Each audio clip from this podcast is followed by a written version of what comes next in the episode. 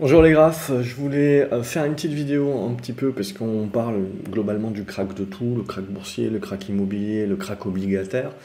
Euh, donc au-delà de cela, et, on va avoir beaucoup évidemment de, narratifs très négatifs. Et la question qui est toujours la même, c'est pourquoi le marché ne, baisse pas plus, ne capitule pas, c'est pas l'effondrement, etc. et ça tient c'est une question de flux. Euh, je le rappelle souvent et je dis qu'il ne faut, pas le, négliger. Et euh, une des raisons pour lesquelles le, marché tient quand même pas mal, c'est parce qu'aujourd'hui, certes, en effet, avec des taux qui remontent, des taux courts qui remontent, même des taux longs qui remontent au-delà des 3 et 4%, la question se pose de revenir un petit peu sur d'obligataire. Euh, mais il y a quand même un certain nombre de risques, et si on le fait, on ne le fait pas pour la majorité de son portefeuille. Donc aujourd'hui, on est quand même toujours très positionné action.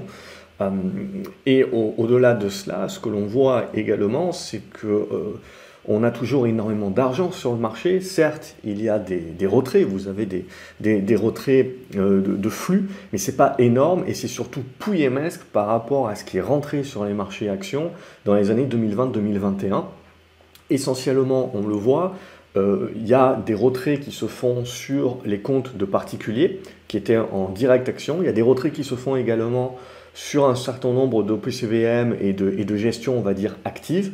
Mais pour autant, vous avez toujours euh, des rentrées euh, positives, nettes, sur des trackers, donc sur de l'investissement passif. Et là, en gros, c'est en mode bête et méchant. ils achètent la pondération de l'indice.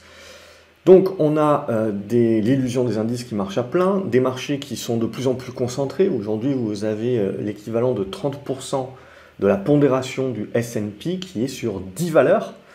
Euh, donc bien entendu que ça vous donne une illusion à un moment donné d'une certaine solidité, entre guillemets, mais si vous avez ces 10 valeurs qui sont en gros les généraux qui commencent à tomber, ben vous allez, allez avoir l'illusion inverse, c'est-à-dire que vous allez avoir des marchés qui sombrent, et vous, vous allez avoir l'impression que c'est la fin du monde, alors que si vous regardez de manière plus large le marché, vous allez vous rendre compte que, alors que les généraux tombent, ben, potentiellement, euh, on a euh, justement le futur qui est en train de se mettre en place, c'est-à-dire un attrait euh, à nouveau pour les plus petites capitalisations et, des, valeurs plus orientées plus petites, mais plus orientées croissance ou cyclique, mais d'un point de vue plus petite cap.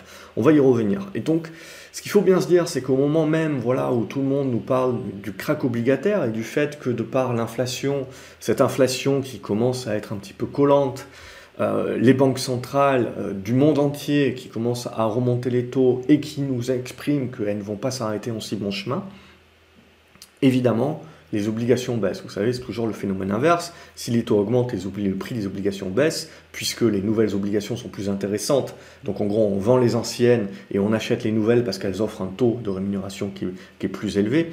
Euh, a contrario, si les taux euh, baissent, euh, les anciennes obligations leur prix va augmenter puisqu'elles vont être plus recherchées, puisqu'elles offrent un taux supérieur. Donc c'est ça aussi qu'il faut se dire. Donc euh, avant que l'obligataire devienne vraiment, euh, entre guillemets, une alternative et euh, redevienne intéressante et qu'on joue réellement l'aspect, on va dire, récession, il faut, il faut, il faut, et donc la baisse du dollar, il faudra donc le voir également dans la baisse des taux du marché, les taux longs, et donc dans la hausse des prix de l'obligataire. Donc c'est là aussi où il faut faire très attention. Quand euh, on, nous annonce le, crack qui est évident pour tout le monde, c'est essentiellement une question de flux. Et aujourd'hui, même de par le resserrement monétaire des banques centrales, ce resserrement-là n'est pas suffisant par rapport à ce qu'il devrait être si on voulait réellement resserrer. C'est-à-dire que même si euh, fondamentalement on augmente les taux et on donne cette impression de resserrer, on fait du quantitative tightening, c'est-à-dire qu'on vend un petit peu euh, le, bilan des banques centrales et on le vend à perte. Hein. donc il ne faut pas négliger également qu'aujourd'hui, la majorité des banques centrales sont en train de, vendre à perte des obligations qu'ils avaient achetées à taux très bas en 2020 et, donc à, prix, à prix élevé. Donc il ne faut pas négliger également que ça sera une manne financière, puisque la majorité des banques centrales, depuis une dizaine d'années, c'est-à-dire dans un environnement d'inflation basse, de taux bas, et donc euh, de, de, trend qui est de plus en plus baissier, faisaient de plus en plus de profits, et ces profits-là euh, permettaient à certains États d'équilibrer leur budget, ben ça, ça sera plus possible. Et donc, c'est-à-dire que actuellement, lorsqu'on augmente les taux, euh, cette augmentation de taux ne va pas avoir un impact majeur sur l'inflation directement. Elle a un impact sur la demande, mais c'est quelque chose qui prend du temps à pouvoir impacter et, se répercuter sur l'ensemble des, opérateurs économiques. Donc ce n'est pas quelque chose où on va voir euh, les, résultats de la politique de la Fed d'un instant à l'autre. Et c'est le reproche que l'on peut faire également euh, à la Fed, c'est qu'ils sont tellement dans cette, peur et dans ce biais psychologique de s'être planté sur l'inflation et de l'avoir sous-estimé, que cette fois-ci, ils veulent absolument pas se planter, et ils vont se planter en surestimant justement euh, l'inflation et en réagissant trop vite, trop rapidement. Ce sont des écarts et des biais psychologiques que l'on fait nous-mêmes en tant qu'investisseur. Euh, c'est ce qui peut nous pousser, en gros, on est de la même mentalité, ce qui nous pousse des fois à moyenner à la baisse euh, un dossier juste pour ne pas avoir tort. Donc il ne faut, pas, négliger, voilà, que je veux dire, personne ne peut prévoir l'avenir. L'inflation également, c'est quelque chose de très compliqué à prévoir. Alors on peut prévoir qu'il y aura de l'inflation, mais, mais prévoir globalement euh, quels seront les niveaux et quelles seront les, différentes vagues, ça c'est très compliqué. Et l'autre problématique, c'est qu'au euh, niveau des banques centrales, maintenant, on est passé euh, dans, dans l'autre mode, c'est qu'on se donne même plus le temps d'attendre de, voir quels effets ont les, premières hausses. Alors que, voilà, on sent bien arriver là avec les premières, lorsqu'on regarde des indicateurs avancés, on sent bien arriver euh, la vague. Mais comme la Fed ne regarde pas les indicateurs avancés, elle regarde plutôt les indicateurs en retard, et elle est plutôt elle-même réactive plutôt que proactive, c'est pour ça que vous avez toujours un, temps de retard. Donc pour moi, l'idée, c'est au-delà de parler de crack obligataire, etc., c'est bien de comprendre qu'il y a un moment donné où vous ne pouvez pas monter les taux euh, au, niveau de l'inflation. C'est bien pour ça qu'aujourd'hui, vous pouvez avoir le discours, en effet, de vous dire, oui, je me bats contre l'inflation, je monte les taux, euh, mais au-delà de ça, vous avez une inflation à, à 8-9%, et vous avez des taux aujourd'hui qui sont à 3%. Donc à partir de ce moment-là, c'est-à-dire qu'on peut continuer de monter les taux, mais il ne faut pas s'attendre à ce qu'on ait un impact sur l'inflation. Ce qui aura un impact sur l'inflation, c'est euh, en effet euh, tuer un petit peu la, demande, mais c'est surtout euh, résoudre les problèmes d'offres. Alors en tuant un petit peu la demande, on résout les problèmes d'offres, et surtout en tuant globalement la demande d'une manière mondiale, on, fait un, ralentissement économique plus mondial. Mais ensuite, c'est là où la, la force du dollar peut être utilisée, mais cette force du dollar également commence aussi impacter les Américains à un moment donné, que ce soit les entreprises et que ce soit une inflation importée, etc. Donc on voit bien aussi qu'il y a des limites. Et de toute façon, si vous regardez historiquement parlant, à chaque fois qu'on a eu des hausses exponentielles du dollar, en guise de protection, euh, que ça sert toujours, le, dollar reste la monnaie de réserve et continue de rester un petit peu le, la protection ultime, mais à chaque fois que c'est le cas, à un moment donné, ça veut dire qu'on casse quelque chose. Alors pour l'instant, on n'a pas de signe noir, on n'a pas de défaut, on n'a pas de grosse faillite retentissante, on n'a pas d'effet systémique qui ressort. La plupart des pays euh, qui ont des dettes d'État et qui, peuvent faire faillite sont, des petits pays, on va dire, de, pays émergents euh, et qui n'ont pas de, de, risque systémique qui est attaché. Mais voilà, quand on commence à voir les taux de l'Italie, quand on commence à voir également le, le, crack euh, de, la baisse de, la monnaie et de la livre sterling, donc, donc britannique, voilà, il y a un certain nombre de choses qui font que la problématique, si vous voulez, c'est pas les niveaux que l'on atteint, c'est la rapidité avec laquelle on les atteint. Ce qui fait que le marché, en fait, est obligé de s'ajuster très rapidement. Et ce n'est pas un phénomène nouveau, c'est quelque chose qu'on connaît depuis le Covid. Et je serais tenté de dire que finalement, cette période de deux années, entre 2020 et 2022, on a connu, on a connu en l'espace de deux ans euh, des cycles économiques que euh, je n'ai pas, pas connus en l'espace de 15 ans. Donc c'est là aussi, il faut bien comprendre que peut-être le paradigme qui est en train de changer aujourd'hui, c'est l'accélération justement des cycles économiques, c'est revenir à quelque chose que l'on connaissait euh, il, y a, plus de 50 ans, 70 ans, et c'est des cycles économiques en fait qui sont beaucoup plus rapides et qui, et qui euh, s'enjambent les uns avec les autres euh, avec des rapidités plus importantes que ce que l'on connaît depuis la, fin des années 80 où on, a des cycles qui sont beaucoup plus longs. Alors on a des, on a des crises, etc., mais, mais ça prend beaucoup plus de temps, alors que là on pourrait être dans de l'aspect sinusoïdal qu'on a déjà approché ensemble. Donc pour moi, un aspect un aspect de flux, j'y reviens souvent, c'est ce que vous voyez à l'écran, et, j'y reviens souvent au sein de l'académie, etc c'est toutes les semaines, vous avez euh, Bank of America, anciennement, enfin qui est fusionné avec Merrill Lynch, c'était anciennement Merrill Lynch qui faisait ça, c'est toujours les mêmes équipes, mais, globalement sous le nom de Bank of America dorénavant. Et ce qui nous, et ce qui nous intéresse ici, c'est qu'eux, ils parlent essentiellement des flux. C'est ça qui, pour moi, m'intéresse, c'est de voir où est l'argent. Parce qu'au-delà d'avoir des craintes et d'avoir peur, on voit bien que le marché a peur. On voit bien qu'on a tous les arguments pour être baissier, etc. Mais ce que l'on voit également, c'est que le marché a énormément d'argent. Et donc cet argent-là, il est plus utilisé à conserver les actions, parce qu'on continue d'aimer les mêmes actions, on continue d'être concentré sur les mêmes actions, on continue d'être concentré sur le continent américain, le dollar continue de nous protéger, ça posera la question euh, in fine, justement, euh, pour tous les investisseurs étrangers, euh, vous, moi et puis les, plus, bien plus gros bien entendu, c'est détenir de la dette américaine qui rémunère 4%, oui, mais quand le dollar continue de monter exponentiellement, il y a un moment donné où je ne suis plus acheteur. Continuer de détenir justement des euh, actions américaines parce qu'elles performent mieux, oui, très bien. Il y a plus de flux, oui, très bien. Mais à un moment donné, le risque pour moi, c'est avec un dollar qui est aussi haut, si, le dollar ne semble pour autant remettre en cause sa tendance haussière, hein, on ne remet pas en, cause sa tendance haussière, mais vous pouvez avoir un, prorata et sur quelques semaines, quelques mois, éventuellement avoir une baisse du dollar de 5-7%, ça annihile complètement votre performance, éventuellement, si vous êtes complètement concentré. Donc on, on voit bien que, si vous voulez, c'est comme l'inflation, la hausse du dollar comporte en son sein elle-même, finalement, sa propre fin. Donc c'est ça aussi qu'il faut, bien déterminer et qu'il faut, euh, euh, auquel il faut bien penser, c'est qu'aujourd'hui, même si on se dit que oui, euh, il faut avoir des actions américaines et c'est là où vont les flux et, clairement c'est indéniable. Il faut penser un petit peu plus long terme et se dire très bien, mais qu'est-ce qui peut se passer si le dollar baisse? Est-ce que ça vaut vraiment le coup que je sois 100% US ou est-ce que ça vaut pas un petit peu le coup que euh, je me prépare au moins les listes? Je me prépare. C'est comme je vous disais dans les vidéos euh, précédentes.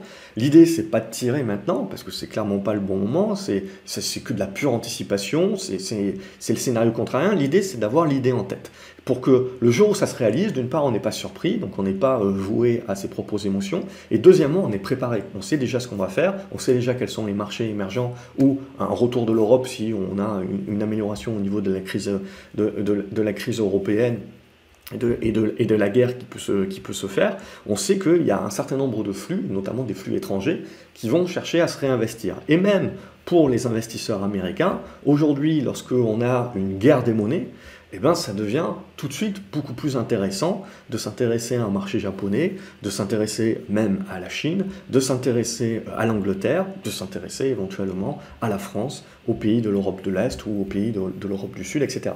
Mais bien entendu, il y a un intérêt par la monnaie, mais vous avez un risque aussi qui est à considérer. Donc en gros, ce qu'il manque quelque part, c'est qu'il y ait une baisse des risques, ce qui fera également une, amélioration et une rediversification des flux. De toute façon, c'est toujours comme ça, si vous voulez. Vous avez une diversification des flux, et puis petit à petit, ça se concentre, et c'est ce qui se passait ces dernières années. Et à un moment donné, c'est tellement concentré que, c'est ça qui fragilise le tout, et vous avez à nouveau une diversification à ce moment-là qui est à nouveau prônée. C'est comme, si vous voulez, euh, les, tendances, c'est la même chose. C'est tous ceux qui suivent des tendances, qui font du trend following, etc. C'est des choses qui fonctionnent très bien pendant, pendant des espaces-temps. Et puis vous avez des périodes, euh, des périodes historiques où vous allez avoir des mouvements qui sont beaucoup plus abrupts. Vous allez avoir des, des, mouvements qui, qui sont beaucoup plus courts dans le temps. Et donc qui requièrent d'être beaucoup plus actifs. Et donc pour, pour moi, c'est typiquement le marché dans lequel on est et qu'on va euh, continuer de connaître. Je pars pas du principe pour moi que les, marchés vont être baissiers euh, en, ligne droite. Je pense qu'il y aura toujours des rebonds qui seront toujours des rebonds assez puissants et qui, mais qui dans le dans l'espace-temps de ce qu'on a connu ces dix dernières années dureront beaucoup moins longtemps. Mais c'est des nouvelles habitudes quelque part et, des, nouvelles adaptations que l'on doit avoir. Donc pour revenir euh, globalement à crack obligataire et tout ça, pour moi il y a une limite il y a une limite à laquelle les, banques centrales, évidemment, ne nous diront jamais, mais elles ne peuvent pas pousser les taux euh, et remonter les taux inexorablement euh, comme ça. Alors je pense que elles tiennent le discours et elles le font rapidement maintenant pour essayer vraiment de faire un électrochoc. parce qu'elles savent très bien qu'elles ne peuvent pas le tenir dans le temps. Et elles ne peuvent pas le tenir dans le temps parce qu'on est dans une situation bien différente que dans les années 70, ne serait-ce que euh, par la dette. Euh, et euh, donc on a un, surplus de dette de par le Covid. Ce surplus de dette-là, il est en rollover, c'est toujours la même chose. Tout le monde est en train de s'émouvoir sur le fait que en 2023, la, France devra à nouveau récolter 270 milliards d'euros. Et évidemment, on, on plonge tous sous Macron. Alors L'idée, c'est pas de défendre Macron, etc. Mais l'idée, c'est bien comprendre qu'une dette n'est jamais remboursée. Euh, une dette, c'est du rollover. C'est-à-dire que je prends une dette pour rembourser mon ancienne dette, euh, mais euh, quelque part, ma, dette, je ne la rembourse jamais. De toute façon, je veux dire, on est en, déficit public depuis les années 70, donc il n'y a, pas de, de miracle. Mais quelque part, si vous voulez, quand, aujourd'hui je, suis, en train d'emprunter 270 milliards, certes, j'ai une part de responsabilité parce que je suis moi-même dans mon, bilan et dans mon budget en déficit, mais je, me coltine également, de, je me coltine également le, le, le pédigré de tous les anciens euh, qui m'ont laissé leur ardoise et euh, je suis obligé d'emprunter plus. Et je suis également obligé d'emprunter plus ben, parce que euh, la dette commence à me coûter de plus en plus cher. Donc il y a un moment donné, si vous voulez, où il va y avoir un choix. C'est-à-dire qu'actuellement, c'est on est tête de mule et on combat l'inflation on essaye de faire un électrochoc, on essaye de monter les taux euh, au maximum que l'on peut, mais à un moment donné où ça coince, ça coince pour les entreprises, ça coince pour les États. Alors comme on est dans des rollovers et qu'on a profité du Covid, tout le monde a profité du Covid pour euh, se refinancer à pas cher, euh, et on s'est refinancé, moi j'ai regardé, la plupart des entreprises sont refinancées pour du 2024, ça veut dire que la question du rollover et du refinancement en fait, se pose en 2023 réellement. Si vous couplez ça à une récession, ben, globalement, si vous voulez, vous ne pouvez pas vous permettre de monter les taux inexorablement parce que vous allez asphyxier à ce moment-là et créer une crise de la dette. Et ça, à mon avis, c'est quand même quelque chose qu'on a envie d'éviter. On peut se dire qu'on a envie de ralentir l'économie, mais on rentre ensuite dans un, dans un autre normal euh, si on, on, commence à taper une crise de la dette, parce que la problématique derrière, c'est la crise politique. Donc c'est la crise sociale, la crise politique, et déjà on le voit en Europe avec la montée d'un certain nombre de partis euh, extrêmes. Euh, la problématique aujourd'hui, c'est qu'ils sont quand même pieds et poings liés quelque part euh, par les banques centrales, puisque tout le monde est un petit peu, tant qu'on est dans le même bateau qui coule en plus, on n'a pas envie de faire cavalier seul. les, problématiques, pour moi, viendront plus le jour où finalement ça va mieux. Euh, et, c'est là où euh, politiquement euh, certains pourraient avoir envie de, faire cavalier seul. Mais c'est pas pour tout de suite, globalement, et un certain nombre de pays, de toute façon, font en sorte de bien maintenir et de bien serrer les taux pour que, pour que l'Europe, quelque part, continue de rester avant tout un client et non pas indépendant de, par soi-même. Tout ce que l'on fait, j'avais fait déjà des vidéos sur le nucléaire, etc. Et pour moi, tout ce qu'on est en train de faire, euh, pour remplacer, on est en train de remplacer une dépendance par une autre. Euh, c'est bien dommage.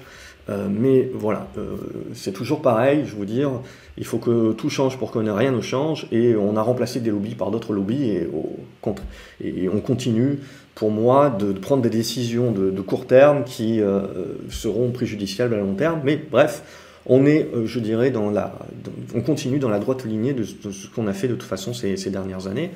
Euh, et on le voit également dans ce combat contre l'inflation. Qu'est-ce qu'on fait euh, Au lieu de laisser le marché se réguler, de chercher des alternatives et donc de baisser par lui-même la demande, eh ben on fait toujours plus d'aide. Toujours plus d'aide, on le voit, l'Angleterre a annoncé toujours plus d'aide, mais ça commence à payer. on commence à le payer cher. C'est-à-dire que vous annoncez beaucoup plus d'aide il y a deux ans tout montait.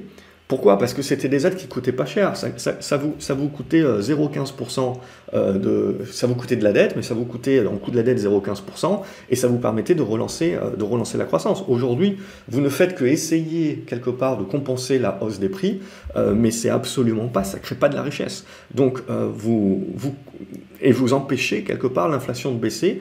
Et comme vous empêchez l'inflation de baisser, eh ben, euh, les gens commencent à vouloir et les syndicats commencent à demander des hausses de salaire parce que l'inflation n'est pas transitoire, mais quelque part, on fabrique nous-mêmes le fait qu'elle n'est pas transitoire. Enfin, elle est transitoire pour moi, mais en fait, euh, on, fabrique nous-mêmes le fait qu'elle dure de plus en plus. Alors certes, vous avez la guerre, certes, vous avez la, la sortie de crise Covid avec les multiples zéro Covid également de la Chine qui n'aide pas, potentiellement c'est un jeu également euh, c'est un jeu également pour impacter euh, un certain nombre d'économies et les, et les, pénuries. Voilà, on, est, euh, on est actuellement dans, dans, cette accélération abrupte. Donc pour moi, ce qui m'intéresse, voilà, c'est un petit peu